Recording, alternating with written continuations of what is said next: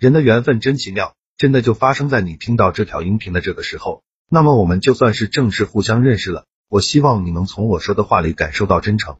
我给听到这条音频的朋友送一份礼物，是一本书，书名叫做《回话的技术：提升口才，提升情商》，效果比较好，帮助每个不会说话的人更好的和这个真实的社会相处。去我的公众号“说话细节”登记领取就可以了。公众号就叫做“说话细节”，千万不要记错名字哦。我还会在里边更新一千条社交话术、情商技巧，非常值得关注。我们进入今天的正题，怎么能克服社交恐惧啊？社恐不喜欢社交，更喜欢用独处来获取能量。接下来我将从三个角度帮你克服社交恐惧，把注意力放在对方身上，避免自我中心，带着好奇心去与人交流，气氛比内容更重要。不过首先，我们要先探究一下社恐的原因。一、为什么我们会恐惧社交呢？我曾经花了一些时间研究过这个问题，这里需要借助心理学家艾琳·亨瑞克森 （Alan Hendrickson） 对于社交心理分析的理论。他在《社交恐惧症》一书中指出。社交恐惧多半是来自我们的心理误区。第一大误区是，你会觉得最糟糕的结果一定会发生，比如很多人不敢主动搭讪别人，因为他内心会想，对方一定不会理我，甚至会认为我是坏人。然而事实上，大部分情况下的搭讪，别人都会以友善的态度来回应。第二大误区是，如果最糟的结果发生，我就完蛋了。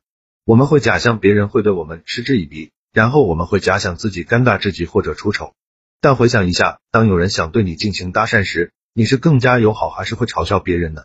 与不熟悉的人打交道，核心就是克服自己恐惧，同时也要让对方尽量避免恐惧。在长期的进化过程中，陌生的一般就意味着是危险的。这个心理状态经过千万年的进化，深深印在我们的集体无意识中，想要彻底摆脱是不太可能的。通常情况下，你可以通过多次的正强化来改变恐惧感。比如，如果你考了很多次试，成绩都很好。就不会害怕考试了。但如果没有足够多的社交场合，没有条件多次正强化，这种情况下该怎么办呢？三、如何与陌生人聊天时克服恐惧？我把今天分享的模型称为摄影的三个环节：一、人物，这里象征我们需要关注镜头前的对方；二、风景，与人聊天的心态应该带着旅行的心态去，对陌生事物充满好奇；三、天气，这里只注重气氛零四人物。我们先来看第一部分，关键词人物。